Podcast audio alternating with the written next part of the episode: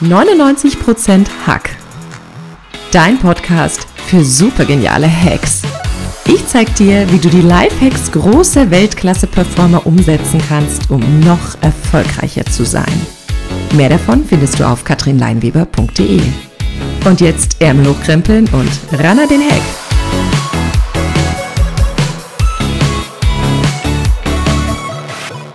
Herzlich willkommen zum Podcast 99% Hack. Mein Name ist Katrin Leinweber und ich bin dein Host für diesen Podcast.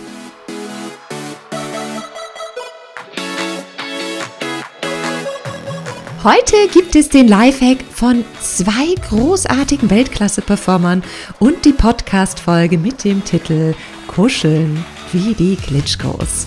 Ich freue mich, dass du wieder dabei bist und ich dich in den nächsten Minuten inspirieren darf, damit du noch erfolgreicher wirst in deinem Leben. Ich hoffe, dir geht's heute gut, mein Freund. Ich bin immer noch super pumped und dieses großartige Gefühl stammt von dem Speaker Battle und Speaker Slam in Wiesbaden, den ich letzte Woche eindeutig als beste Speakerin gewonnen habe. Wuhu, es war ein großartiges Gefühl, auf dieser großen Bühne zu stehen wenn du die Bilder nochmal sehen willst, schau gerne auf mein Profil in Instagram, Facebook, LinkedIn oder Xing. Die Links findest du in den Shownotes. Und für dich stelle ich mich heute auch auf die Bühne. Die Bühne ist zwar heute nicht in Wiesbaden, sondern in meinem Arbeitszimmer in Bad Homburg. Aber ich freue mich, diesen super spannenden Podcast für dich aufzunehmen, der dir helfen kann, mit der Macht der Familie gelassener umzugehen. Wir haben heute nicht nur einen Schirmherrn für diese Podcast-Folge, sondern es sind gleich zwei. Es ist schwer, sie nicht zu mögen. Sie sind stark, klug, charmant und weltläufig. Sie sprechen vier Sprachen, haben zwei Doktortitel und teilen eine Leidenschaft. Sie sind die berühmtesten Boxbrüder der Welt, Wladimir und Vitali Klitschko, oder auch bekannt als Dr. Steelhammer und Dr. Eisenfaust.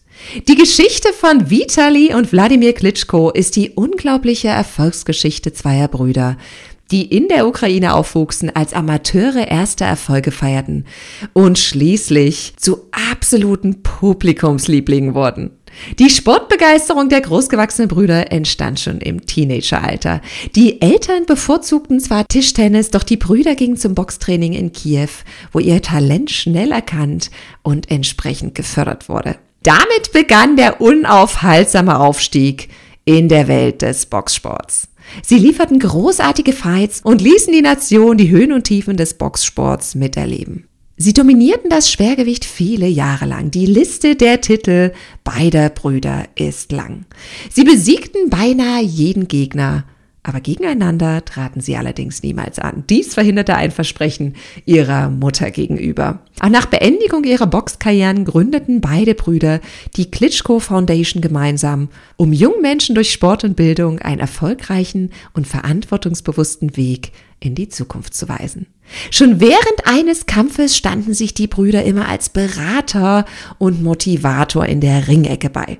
Nach jedem Fight rief der Bruder, der jeweils nicht im Ring kämpfte, sofort die Mama an, um zu berichten, dass es nur harmlose Verletzungen gab. Ihre Erfolge feierten sie gemeinsam und in sportlichen und privaten Krisen standen sie sich gegenseitig bei. Es ist besonders dieser familiäre Zusammenhalt, den ihre Fans bewundern. Obwohl sie ohne großen Luxus in der ukrainischen Hauptstadt Kiew aufwuchsen und zu fünft mit den Eltern und dem Großvater teilweise auf engstem Raum in einem Zimmer wohnten sind sie bis heute voller Dankbarkeit und Fürsorglichkeit, was ihre Familie angeht. Und so ist es auch nicht verwunderlich, dass Vitali Klitschko in einem Interview auf die Frage nach seinen Vorbildern sagte, mein Vater stand an erster Stelle. Ich wollte auch so groß und stark werden wie er. Tatsächlich ist er dann sogar noch einen Kopf größer geworden. Das Verhältnis der beiden Brüder zu ihren Eltern war immer sehr warmherzig und eng. Und das ist ein Lifehack, den sie für uns haben. Unterstützt dich in deiner Familie, schätze deine Familie und haltet als Familie zusammen. Doch wie lautet das Rezept dafür? Familie kann als höchstes Glück empfunden werden oder als große Last. So ist das Elternhaus ein Ort, an dem ein Mensch erstmals Liebe erfährt, aber mitunter Verletzung erleidet, die er ein Lebtag nicht vergisst. Und selbst wenn wir uns als Erwachsene noch so weit von ihr entfernen, bleibt die Familie immer ein wichtiger Teil von uns. Der Einfluss der Familie ist heute größer denn je. Dieser ewige Bund hält ein Leben lang. In der Familie können wir Vertrauen, Liebe, Zärtlichkeit und Gelächter finden. Das heißt ja doch noch lange nicht, dass die Menschen, die in einer Familie zusammengekommen sind, immer gelassen und stressfrei miteinander umgehen und glücklich sind. Nicht selten bringt uns unsere Familie an die Grenzen. Was bleibt, ist die Ambivalenz der Familie, denn wo verschiedene Menschen aufeinandertreffen, die emotional miteinander verbunden sind, entstehen zwangsweise auch Konflikte. Wie wir besser damit umgehen können und unseren Augenmerk auf die positiven Seite der Familie richten können, darum geht es in dieser Podcast-Folge. Du bekommst von mir allerhand Tipps, wie du mit den Menschen, die dir das Leben geschenkt haben, respektvoll umgehen kannst, wie du in einer Familie für deine eigenen Werte und Bedürfnisse einstehst, wie du alte Verstrickungen auflösen und mit Dankbarkeit deiner Familie die Ehre geben kannst, wie es die Klitschko-Brüder tun. Oft kennen wir es aus Geschichten von früheren Königshäusern. Die Zukunft eines Kindes wurde von der Familie festgeschrieben. Wichtige Lebensentscheidungen wurden dem Nachwuchs von den Eltern diktiert. Das mutet altmodisch oder vielleicht sogar exotisch an. Dabei ist unsere Lebenswirklichkeit gar nicht so weit davon entfernt. Unsere Eltern prägen uns fürs Leben. Bewusst und unbewusst bestimmen sie, welche Werte und Ziele wir uns setzen und was uns im Leben wichtig ist. Doch wie weit reicht dieser Einfluss?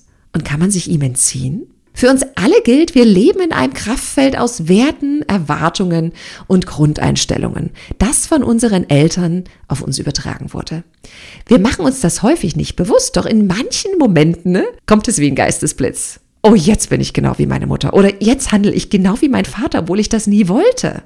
Nicht wenige ergreifen den gleichen Beruf wie Vater oder Mutter oder übernehmen gar den elterlichen Betrieb.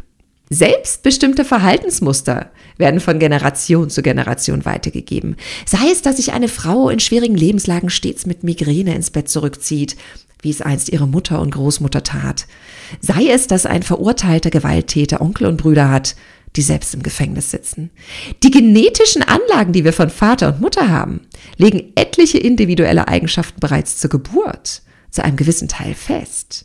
Welche Veranlagungen aber aufblühen und welche unterdrückt werden, das wird vor allem durch all das beeinflusst, was wir im Elternhaus erleben. Unsere Eltern formen uns, unsere Glaubenssätze und unsere Sichtweise der Welt als solches. Oft schauen wir uns von den Eltern etliche Fähigkeiten ab, wir imitieren ihre Sprache, ihre Gesten, verinnerlichen ihre Normen und Werte und kopieren sie manchmal minutiös. Sie sind unsere Vorbilder, so wie Vitali Klitschko es in dem Interview benannte. Doch immer noch rätseln Forscher, welche Kindheitserfahrungen uns noch im Erwachsenenalter prägen und welche Erlebnisse gleichsam überschrieben werden. Denn niemand reift zu einem exakten Ebenbild der Eltern heran. Vielmehr werden wir bei aller Ähnlichkeit zu Mutter und Vater nach und nach zu selbstständigen, individuellen Persönlichkeiten. Doch eins ist klar, mein Freund. Mutter und Vater sind ein Teil von uns, ob wir es nun wollen oder nicht. Du bist zu 50 Prozent dein Vater und zu 50 Prozent deine Mutter. Wenn du deinen Vater ablehnst, lehnst du gleich auch den männlichen Teil in dir ab. Wenn du deine Mutter ablehnst, lehnst du den weiblichen Teil in dir ab. Ein Klient von mir hatte große Probleme, eine feste Beziehung mit einer Frau aufzubauen. Er hatte ein sehr schlechtes Verhältnis zu seiner leiblichen Mutter. Er lehnte sie ab und so war es nicht verwunderlich, dass er auch die Frauen in seinem Leben als solche ablehnte.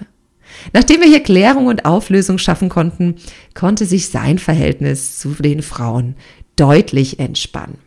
Deshalb möchte ich dich mal bitten, dass du dir dankbar all das Gute anschaust, was du von deinem Vater und von deiner Mutter bekommen hast.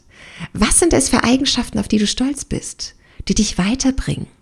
Was sind es für Verhaltensweisen, die du einsetzen kannst, um erfolgreich zu sein?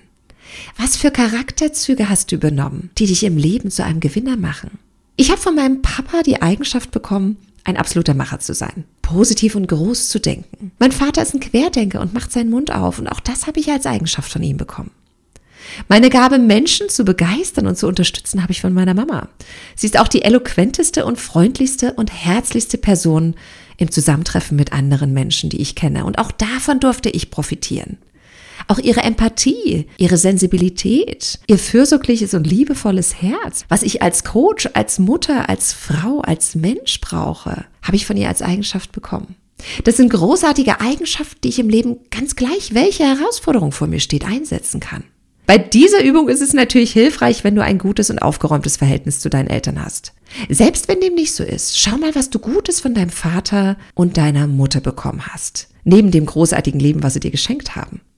Schreib es auf und wenn du in Zukunft in einer Situation so handelst, wie dein Papa oder deine Mama, halt kurz inne, mach's dir bewusst und sei dankbar, dass du dieses Geschenk von ihnen bekommen hast.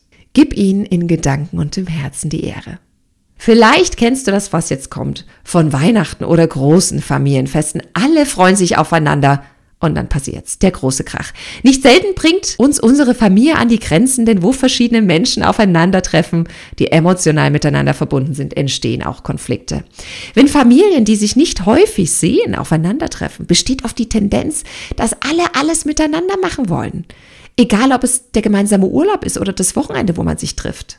Bei manchen dauert es sieben Tage, manche gehen sich nach drei Tagen schon auf die Nerven, eben weil die Muster dann tanzen. Egal wie gut man sich vorbereitet hat, egal wie gut man an sich gearbeitet hat, egal wie gut der Vorsatz war, es dieses Mal besser zu machen. Ein emotionaler Knopf wird von einem Familienmitglied gedrückt und wuff, man ist sofort wieder drin in dem Wahnsinn. Schau mal, mein Freund, was für dich eine angenehme Zeitspanne ist, in der du dich offenherzig und mit einem Lächeln von deiner Familie verabschieden kannst. Und bitte beziehe deinen Partner mit ein. Leg die Zeitspanne von vornherein fest, in der ihr eure Familien besucht und auch eure Anwesenheit genießen könnt. Oft ist man als Familienmitglied selbst großzügiger, weil man emotional verbandelt ist. Dein Partner, mein Freund, ist das jedoch nicht, also beziehe deinen Partner ein und schau mal, wie lange die magische Familienzeit dauert und was ihr gemeinsam tun könnt, damit sie liebevoll und magisch bleibt. Das schützt natürlich nicht davor, dass in dieser gemeinsamen Zeit gar keine Konflikte entstehen können. Aber es hilft unglaublich, die eigenen Bedürfnisse bewusst wahrzunehmen und nicht in einer Welle der Familienverstrickungen überrollt zu werden. Wie du familiären Konflikten begegnen kannst und wie die Rolle von Geschwistern unterstützend, fair und respektvoll gestaltet werden kann, erfährst du im zweiten Teil dieser Podcast-Folge in der kommenden Woche. Versuche alte familiäre Verstrickungen aufzulösen und mach es wie die Klitschkos. Begegne deiner Familie warmherzig mit Dankbarkeit und Respekt. Ich freue mich auf unsere Verabredung zum zweiten Teil der Podcast-Folge. Bis dahin, Rana den Heck.